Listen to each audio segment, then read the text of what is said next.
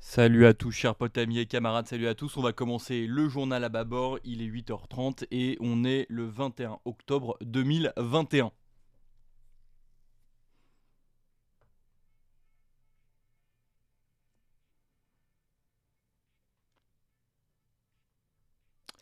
Allez, on commence tout de suite avec le Mali. Euh, le Mali, donc c'est la fin de l'opération Barkhane. Je vous rappelle que l'armée française était depuis 8 ans euh, euh, sur le sol malien.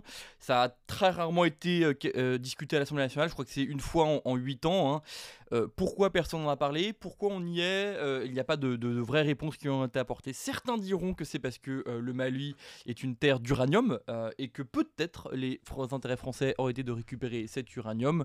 Mais vraiment, il faudrait être mauvaise langue pour dire cela.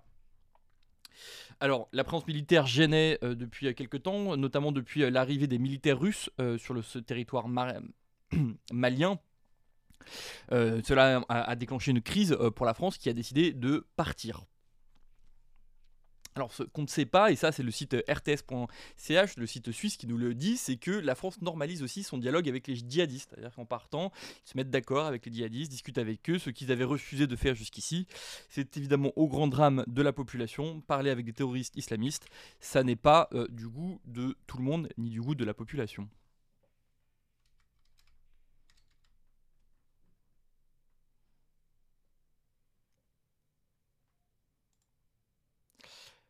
On enchaîne euh, ensuite euh, très vite avec euh, le Trump, Trump qui décide de créer son propre réseau social baptisé Trust Social. ok?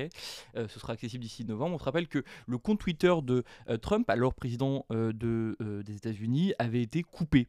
si évidemment ici, je pense, personne ne soutient Trump, on, peut, on peut quand même réfléchir à l'impact des réseaux sociaux dans notre monde et le fait que ce soit des sociétés privées, des sociétés capitalistes, qui détiennent un moyen de communication très très fort.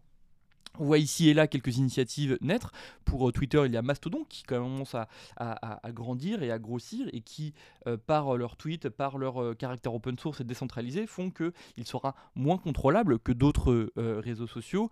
Et je pense aussi à CanardTube où toutes ces instances PeerTube, notamment CanardTube, c'est celui de, du copain Johan du Canard Réfractaire qui l'a mis en place, mais il y en a beaucoup de, de YouTube open source et décentralisé qui naissent.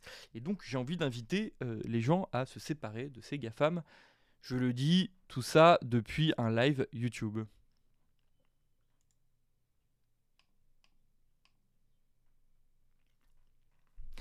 Allez, loi sur les drones maintenant. Donc ça a été un texte qui a été euh, mis euh, en place par la, par la Quadrature du Net pour lutter contre cette nouvelle loi euh, de surveillance généralisée qui s'appelle la loi, enfin qu'on a surnommée la loi Drone 2. D'accord?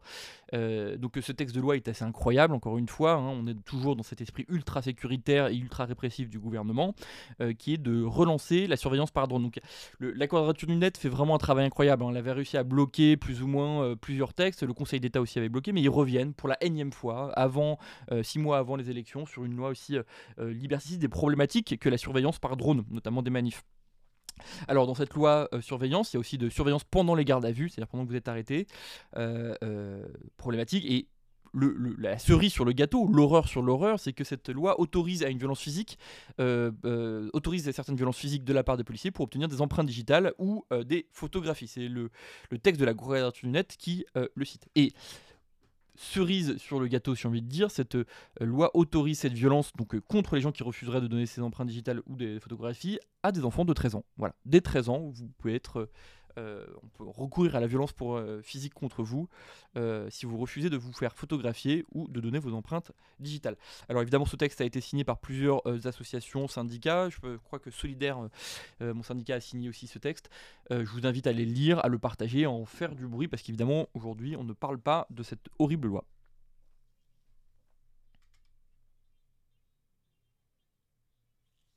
Je vous rappelle que le chat est ouvert. Si jamais il y a des gens qui sont euh, dans le chat euh, dans ce live, n'hésitez pas à, mettre des petits messages. Ça me, ferait plaisir de les lire euh, en live.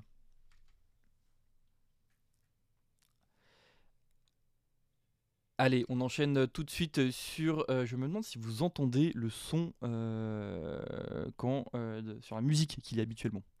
Allez, on continue du coup avec le cancer de la prostate, qui est reconnu officiellement comme maladie professionnelle pour les agriculteurs.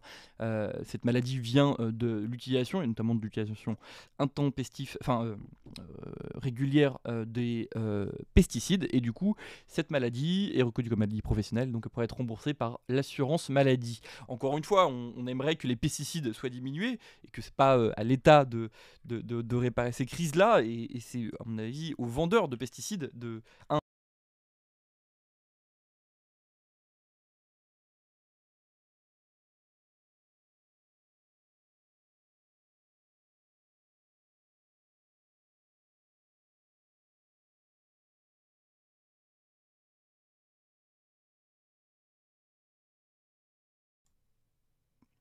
Je ne sais même pas si vous avez entendu, je ne me demande ce qui se passe dans ce, dans ce chat. Je, je- je crois que ça a complètement foiré. Bon, allez, on va continuer, on verra ce que ça a donné après.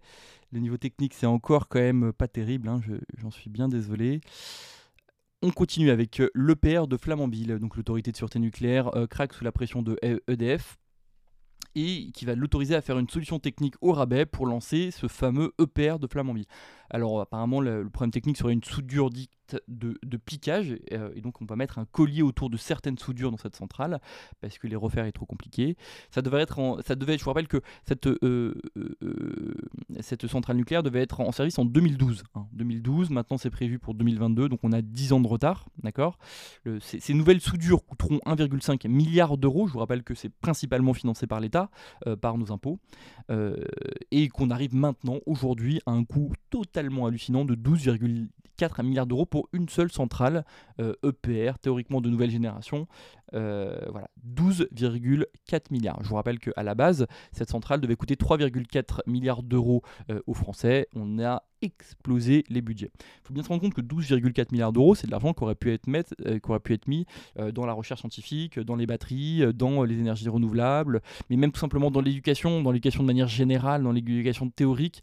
12,4 milliards d'euros, c'est énorme, énorme, énorme. Voilà l'argent gaspillé pour une centrale qui, aujourd'hui encore, hein, ne fonctionne pas. Faut, faut- faut le dire, ne fonctionne pas. Et le génie français en termes de nucléaire, excusez-moi, mais c'est un échec total. Allez, on continue. Je crois que vous n'entendez pas la musique, mais euh, tant pis. On continue maintenant avec euh, la Pologne. La Pologne euh, qui rejette la suprématie du droit européen sur la Pologne. On pensait que l'affaire était enterrée, mais voilà que les, Polonais ne baissent pas les bras et vont remettre ce sujet sur la table à cette réunion européenne. J'ai oublié, je crois que c'est la Commission européenne, mais j'ai peut-être un doute là-dessus. Je vous rappelle que l'Europe est aujourd'hui gérée par un parti nationaliste hein, qui est quand même flirte avec l'extrême droite, même qui, on peut le dire, est d'extrême droite, qui refuse donc le droit européen. Et euh, va s'enchaîner donc un dialogue plus dur euh, entre les autres membres de euh, de, de l'Union européenne et, euh, et, et la Pologne. Alors, l'Union européenne menace de- de- d'attaquer sur les dons, hein, d'accord L'Europe, le- La Pologne reçoit aujourd'hui beaucoup de dons de l'Europe. Il y aura sûrement des, des- baisses de ces dons. Et voilà comment on, on- traite les citoyens et le respect de la démocratie nationale.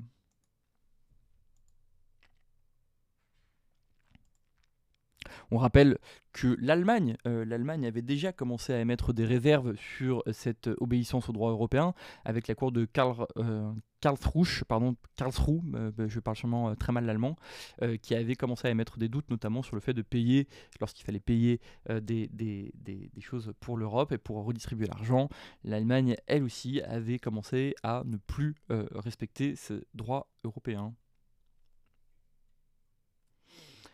L'OTAN maintenant, maintenant, on arrive euh, en- sur une énième situation de crise, qui est un rendez-vous euh, de l'OTAN.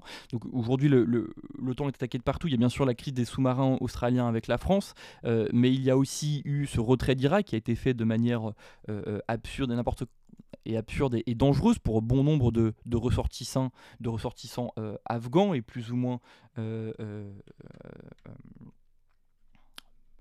plus ou moins concernés directement ou pas par ce, euh, par ce, euh, par ce retrait.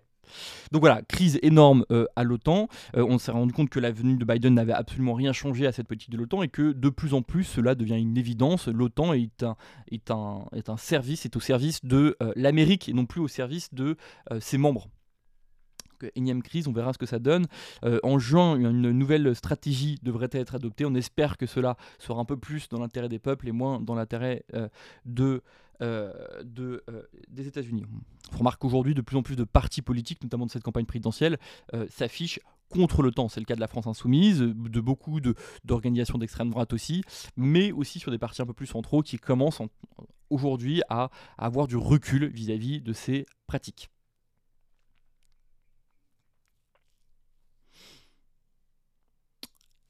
Allez, maintenant, dernier sujet sur les grèves des femmes de ménage à Disney. Alors, plus précisément, c'est pour le sous-traitant Altalian euh, Park, euh, qui aujourd'hui emploie bon nombre de euh, femmes de ménage euh, de Disney.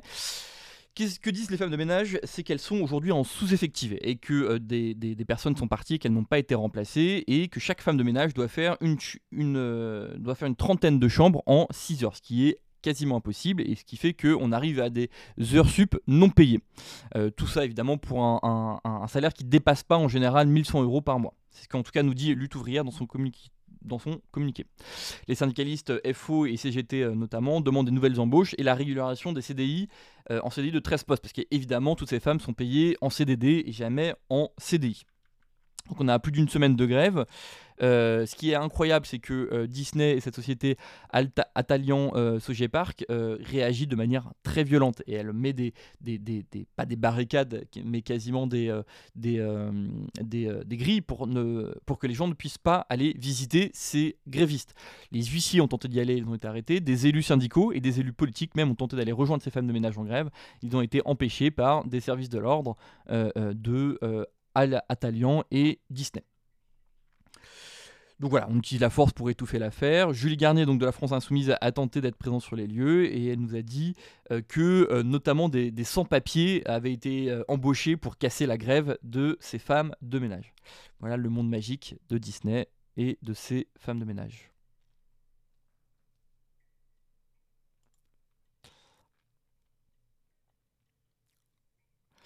Allez, demain, il y a Liberté pour les 7 de Montpellier. Euh, je vous invite à aller sur le site de euh, Solidaire pour euh, voir cela. Le 23 octobre, il y a évidemment cette manifestation à Lyon contre les violences d'extrême droite. Un Lyon, terre d'extrême droite, depuis Gérard Collomb qui a laissé l'extrême droite s'implanter vraiment sur le territoire. On invite vraiment bon nombre des copains à aller manifester en, masse à Lyon contre cette extrême droite.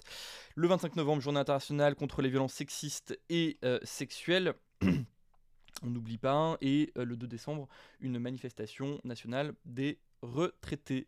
Voilà, force à tous les travailleurs et travailleuses. Je ne sais pas ce que va donner ce, ce petit euh, podcast. T'es content que la webcam fonctionne, le micro marche bien et tout, mais j'ai l'impression que euh, la musique n'est pas passée. J'espère que ce sera pas trop ennuyeux. J'espère que vous avez passé une bonne journée. N'hésitez pas à partager où vous pouvez ce journal en vous souhaitant force à tous les travailleurs, travailleuses et tous les retraités et chômeurs. À bientôt pour ce point.